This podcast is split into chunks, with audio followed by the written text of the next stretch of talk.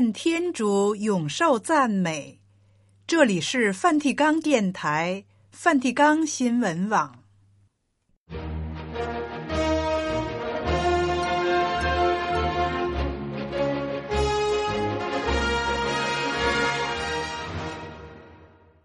听众朋友好，今天是二月一日，星期四。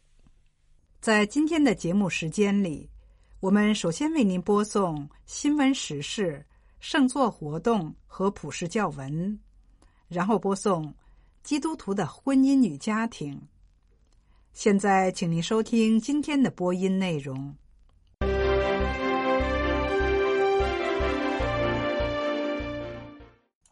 教宗方济各在中国建立潍坊新教区，任命孙文俊神父为教区主教。教宗方济各接受采访，谈中东和平。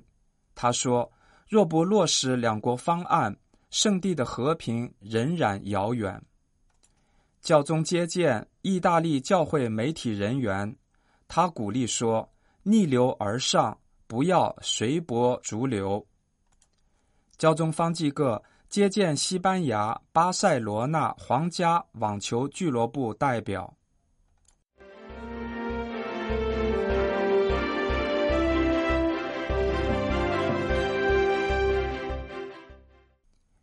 教宗方济各在中国建立了潍坊教区，该教区的新牧人是孙文俊神父。祝圣礼于一月二十九日举行。建立新教区和任命该教区首位牧人的决定是于二零二三年四月做出的，但在主教祝圣礼的当天才公布。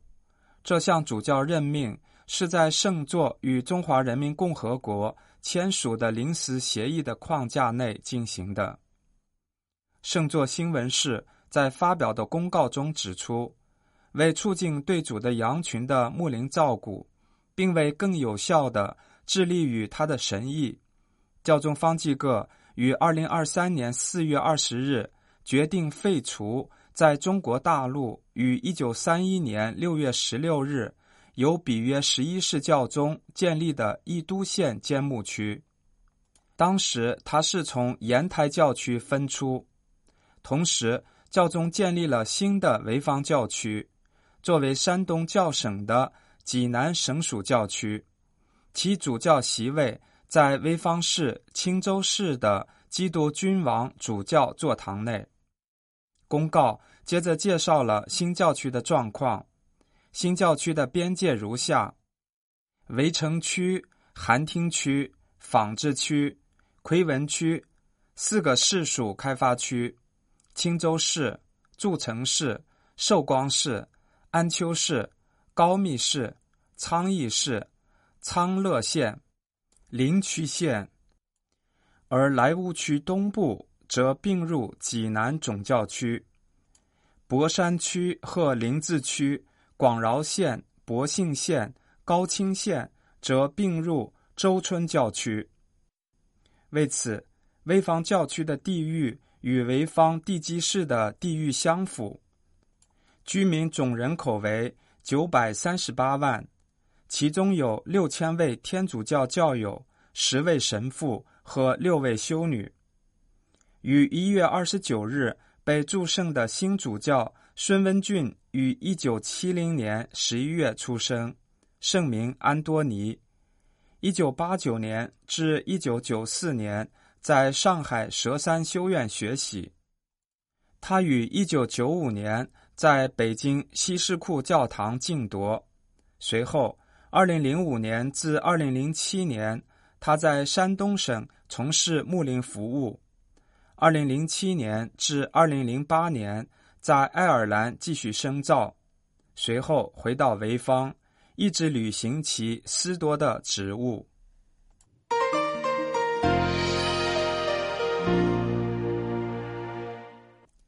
奥斯鲁协议非常明确，就是两国解决方案。若不落实该协议，真正的和平仍然遥不可及。这是教宗方济各近日接受意大利新闻报记者阿加索的采访时，对目前哈以战争冲突做出的评述。谈到中东地区的冲突，教宗表示，他担心军事冲突的升级，但也抱有一些希望，因为正在举行的秘密会议设法达成协议，如能停战，就会是很好的结果。教宗说，皮扎巴拉枢机是一位关键的人物。他行动得当，并努力进行调解。教宗也表示，释放以色列人质是当务之急。至于乌克兰，教宗提到主批枢机所肩负的使命时说：“圣座正在努力就囚犯交换和乌克兰公民返回家园进行调解，特别是我们正在与俄罗斯儿童权利专员。”别洛瓦女士一同工作，遣返被强行带到俄罗斯的乌克兰儿童。现在有些孩子已经回到了家人的身边。在访谈中，教宗强调，基督召唤所有人，并提到为非正常和同性伴侣祝福的恳求的信赖声明。他解释说，福音是要所有人成圣。当然了，前提是人有良好的意愿，有必要对基督徒的生活做出明确的解释。教宗说：“我强调，祝福的不是他们的结合，而是人。我们都是罪人，为什么要制定一份可以进入教会的罪人名单和一份不能进入教会的罪人名单呢？这不是福音的精神。”至于对该文件的批评，教宗指出，那些强烈抗议的人属于意识形态的小团体，但非洲人的批评是另一种情况，因为在他们的文化中，同性恋是丑恶的东西，令他们不能容忍。教宗表示，总的来说，我相信众人会逐渐明了生命的精神。因为他只在包容，而不是分裂。他邀请我们接纳、信赖他人，并将自己托付于天主。随后，教宗谈到了他最近在世界社会传播日文告中关于人工智能的主题。教宗指出，人工智能向前迈出良好的一步，将能解决许多的问题，但如果没有伦理的约束，也可能为人类带来很多的坏处。人工智能应始终与人的尊严相协调，否则的话就是自杀。接下来的话题是教宗的睦邻访问。他提到计划访问的国家是比利时、东帝汶、巴布亚新几内亚和印尼。谈到去阿根廷的可能性，教宗表示，他并没有对米莱。在竞选期间的言论感到被冒犯，教宗确认将在接下来的几天内与这位总统会晤。教宗说：“我已准备好和他对话了。”最后，教宗向这位意大利记者表示，他感觉自己如一位本堂神父。当然，这是一个巨大的堂区，是整个的世界。教宗说道。我喜欢保持本堂神父的精神，生活在人群中，在他们中间，我总是能与天主相遇。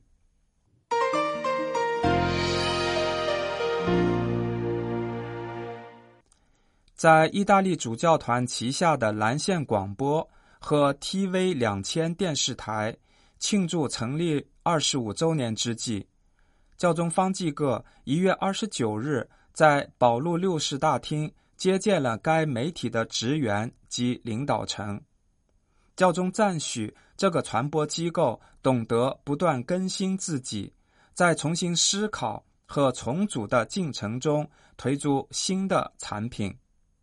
教宗指出，在人工智能正在彻底改变包括报道和传播，以及一些公民共存基础的时代。作为媒体，应该跟随三个方向，即接近、用心及负责。因为被卷入这个旋风的不仅是媒体人员，我们众人或多或少也被卷入了。尽管如此，有一些固定的原则应该看到，那就是这个传播机构和前途报及宗教新闻社都隶属于意大利主教团。这种隶属并非一种限制，而是一种自由的表达，因为提醒人们，传播和报道总是以人为基础的。教宗表明，这意味着需要让信仰体现在文化中，尤其要透过见证，讲述希望的火焰在我们周围的黑暗中不熄灭的故事。这就是对接近的理解。透过电视或广播，你们接近许多人，他们在你们身上找到了能接收讯息的朋友。借此愉快地度过时间，或去发掘现实状况、经验及新的场所。教宗鼓励这个教会媒体的工作人员建立网络，组成关系，讲述我们团体的美和善，同时不忘处于社会边缘的人，帮助不在露面或不被关注的人成为主角。教宗告诫他们。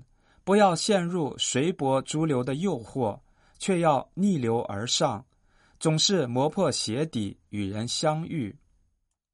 在作为传播这样的一个全科技的世界中，格外需要用心去传播。教宗指出，如果不用心去做，就无法观察一件事件，就无法采访一个人，也就无法叙述一个事实。实际上，传播不在于传递理论或技术应用，而是为他人留出空间，缩小一点自我的空间，从偏见的枷锁中解放出来，表明真理，使之不离开爱德。教宗也勉励传播人员要有勇气，既有勇气做出不同的选择。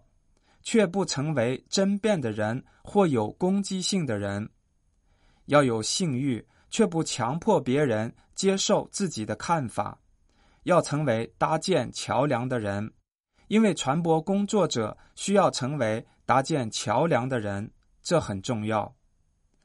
传播工作者也有一个重大的责任，那就是确保各种形式的传播都是客观的。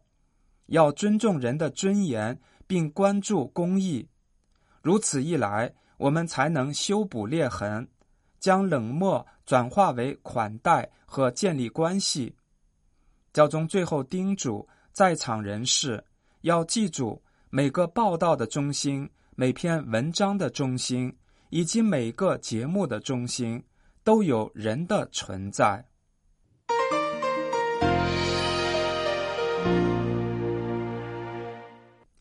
网球也能是一种人生的课程。教宗方济各元月二十九日在梵蒂冈中座大楼接见西班牙巴塞罗那皇家网球俱乐部代表团时，如此指出。他以西班牙语发表讲话，强调运动能为每个人和社会的成长提供契机。巴塞罗那皇家俱乐部。今年庆祝成立一百二十五周年，教宗在讲话前先向意大利人表示祝贺，因为网球运动员辛纳二十八日在澳大利亚网球公开赛上夺冠。他说：“就如在生活当中那样，在网球运动中，我们不能总是获胜，但如果是彬彬有礼，按照规则进行比赛的话。”它将是一次使人感到挑战。不要将运动仅视为比赛，也应该是一种对话。接着，教宗指出，比赛场上就如生命的场所，有时我们感到孤独，有时会得到那些同我们一起在人生赛场上的人的支持。但是，尽管我们单独比赛时，我们也一直有上主的灵在。他教导我们什么是尊重、理解，以及需要与他人去沟通。最后，教宗叮嘱巴塞罗那皇家俱乐部的代表要重视人性和灵性的发展。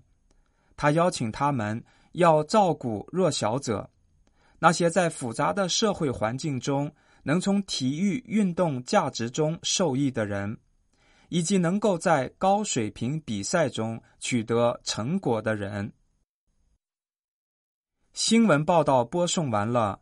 这里是梵蒂冈电台、梵蒂冈新闻网。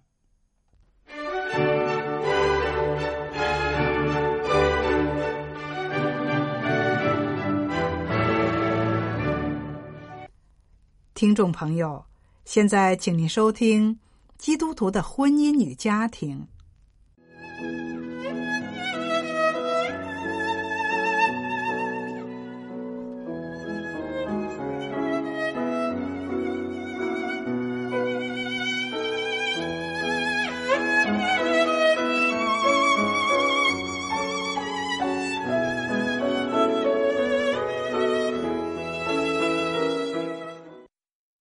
开口说话很容易，把话说好却很难。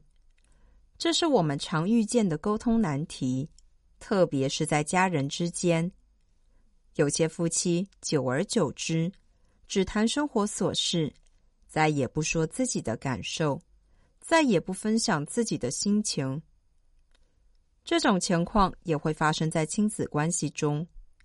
父母亲发现，以前跟自己无话不谈的小宝贝，长大后怎么冷若冰霜，惜字如金？为了改善家庭里的沟通困境，从事婚姻辅导工作数十年的天主教社会服务修女会任兆章修女，在以创造性婚姻为题的系列讲座中，提出了良性沟通的八大原则。第一。要使用清楚明确的语言，例如，妻子对丈夫说：“我想跟你谈一谈家里收支的问题。”第二，行动态度要和思想感受相符合，也就是说，当丈夫说他辛苦赚钱都是为了这个家时，就不能回避妻子在家庭开支上捉襟见肘的窘境。第三，对话中要用同理与倾听的态度，意思是要进入对方的感受，体会他的感受。这里所说的倾听，不只是听见一句话，而是要听到对方的心情，从他的言语、表情读出他的渴望。第四，我们在表达时，要用我的讯息来表达感受。换句话说，我们表达出感受是对自己负责，不让负面情绪累积在身体里面，而且不要求对方改变。第五，是在有不清楚或误会的时候，愿意交谈澄清，把焦点集中在“我有一个问题”，针对我的疑惑。我的感受不涉及过去跟未来。简单来说，就是不要翻旧账。第六是秉持开诚布公的态度，不要压抑情绪，却要呈现出真实的自己。假如我觉得婚姻不顺利，不被另一半重视，这在配偶面前没什么好隐藏的，可以坦白的说出来。现在我们要进一步探讨另外两个沟通的要点，分别是分得清楚人与事，以及传达自己的关怀。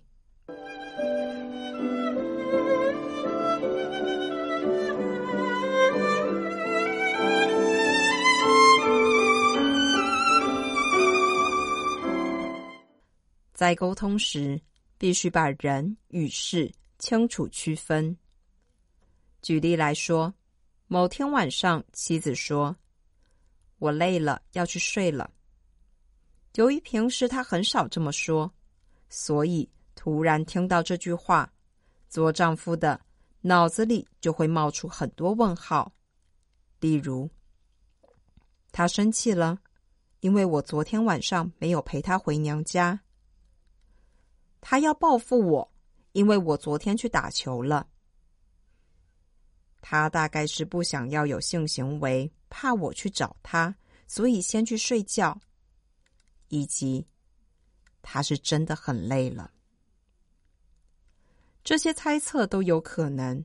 所以，当妻子说她累了要去睡觉时，做丈夫的如果心里有疑问，与其自己在那里猜想半天，倒不如去跟妻子澄清人与事。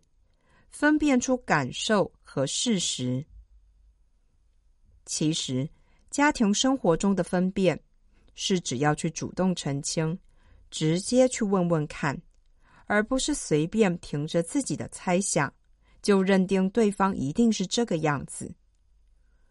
认定是最糟糕的一件事，一定要开口询问。例如，问太太说：“太太。”你是真的累了，还是生气？你是不是怕我找你要求性行为？这些都是把话说开的澄清，而不是脑子里揣测对方要报复我，所以我也要想办法来报复他。像是你不喜欢我打球，我偏偏明天就去打球。仁修女提醒说，很多时候。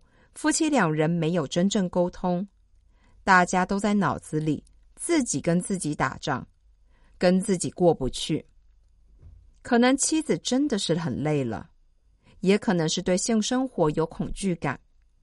那么就需要谈一谈，了解他的恐惧是什么。这些都需要澄清、分辨和沟通，才不会卡在瓶颈，做无谓的挣扎。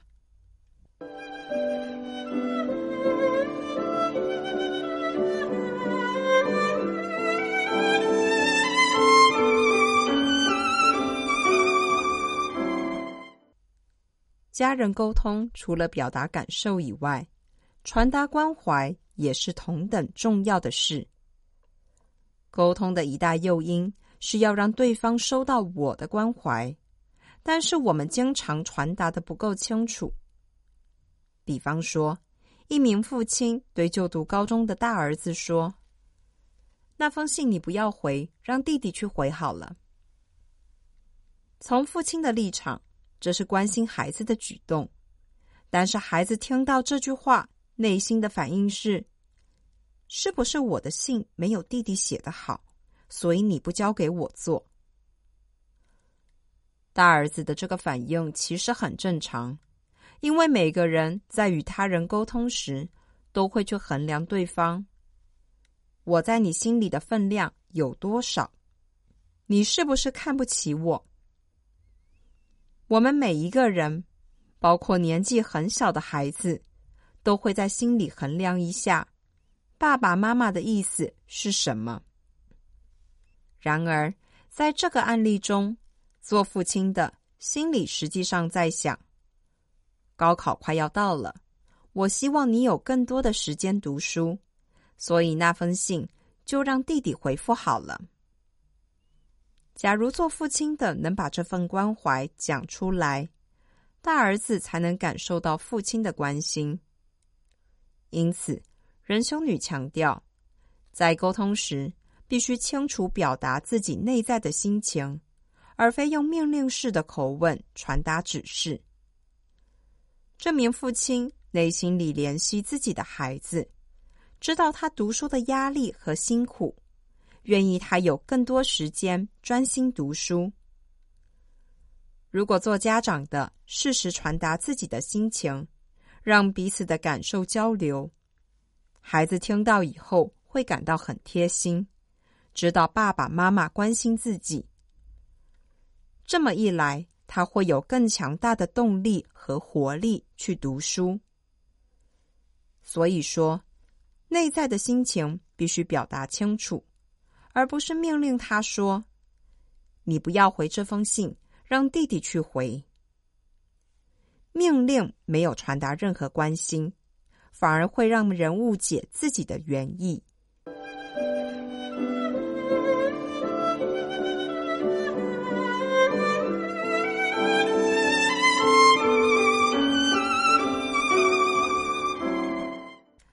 今天我们介绍了良好沟通的八大原则，也就是明确的语言、言行合一、同理与倾听的态度、用我的讯息传达感受、遇到误会愿意交谈澄清、开诚布公、分清楚人与事，以及传达关怀。掌握好这些原则，我们能防止沟通陷入恶性循环。无效的争执非但不能解决眼下的问题，长此以往还会伤害本应紧密的关系。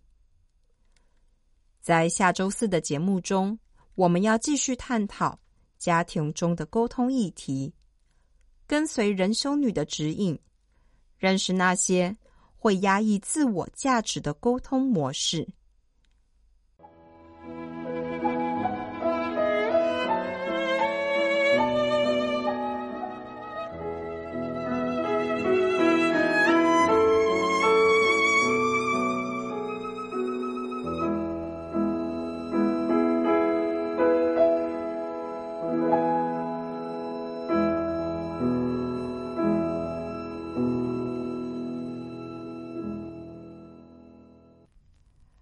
才您收听的是《基督徒的婚姻与家庭》，这里是梵蒂冈电台、梵蒂冈新闻网。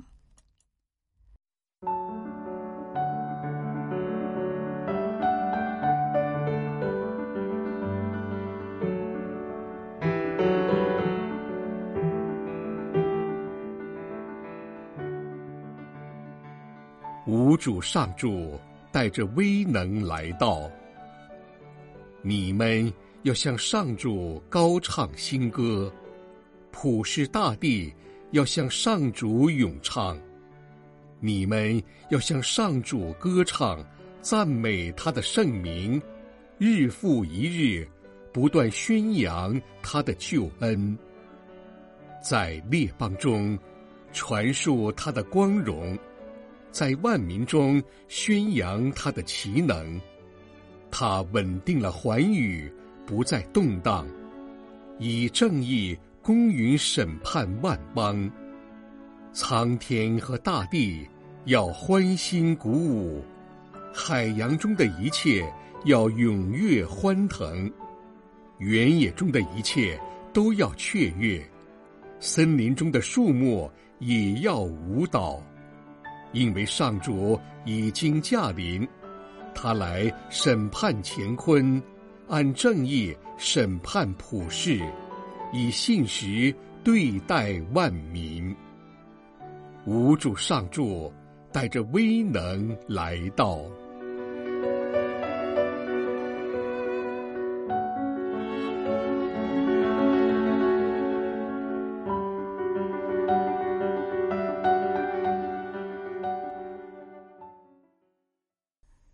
天的节目全部播送完毕。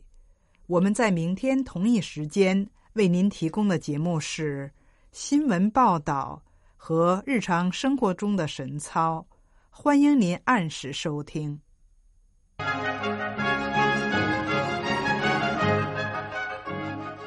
这里是梵蒂冈电台、梵蒂冈新闻网，谢谢您的收听，再会。Laudetur Jesus Christus.